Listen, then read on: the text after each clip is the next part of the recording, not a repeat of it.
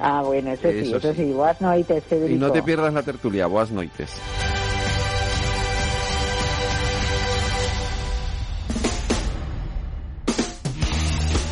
El balance de los deportes.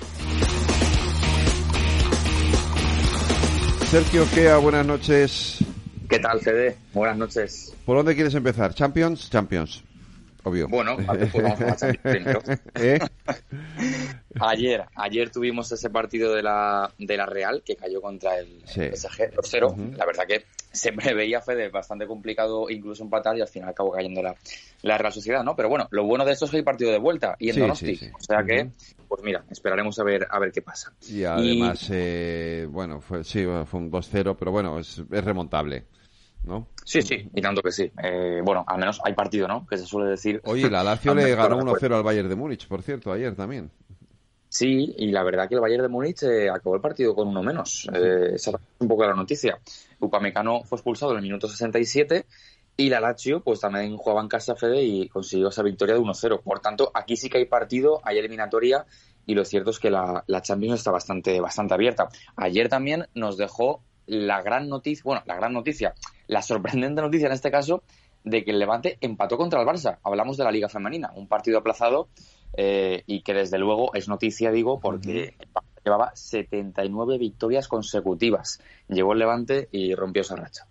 Oye, eh, hoy hay Europa League, pero no hay ningún equipo español y lo que sí hay es Conference League.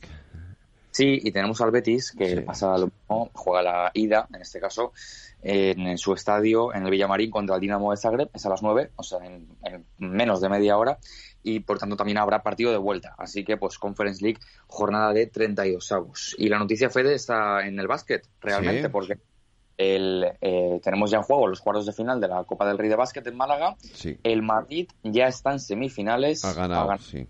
84-79 a UCAM Murcia. Pero Sí. eh, más allá de la victoria, que es un poco o era previsible, Sí. la noticia está en que le ha costado mucho. ¿eh? Ganar a UCAM Murcia ha sido un partido muy igualado, pero bueno, ya está en semifinales el, el Real Madrid. Dentro de nada, a las 9, Gran Canaria, Valencia Basket. Un partido que se prevé muy igualado y que además Valencia Basket ha, pues ha desplazado a casi 600 aficionados a Málaga para que le apoyen allí en, en la en- en el Martín Carpena.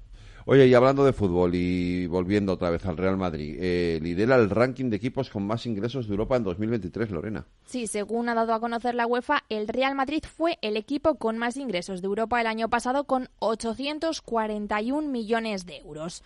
De esta forma lidera un podio que completa el Manchester City con 836 millones y el Barcelona que generó 815 millones.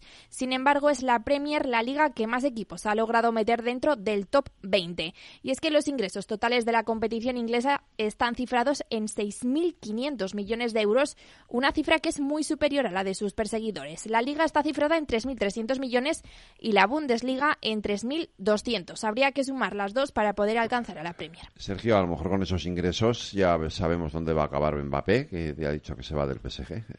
Sí. Este, ¿eh? lo, lo- ha confirmado hoy y el culebrón de los últimos 3-4 veranos, pues parece que este Que- verano se va a resolver. que por fin se va a resolver. Ya veremos dónde acaba. Todos imaginamos a dónde quiere ir. Otra cosa es que luego acabe ahí, pero bueno.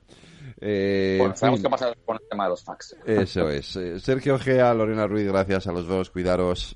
Un abrazo.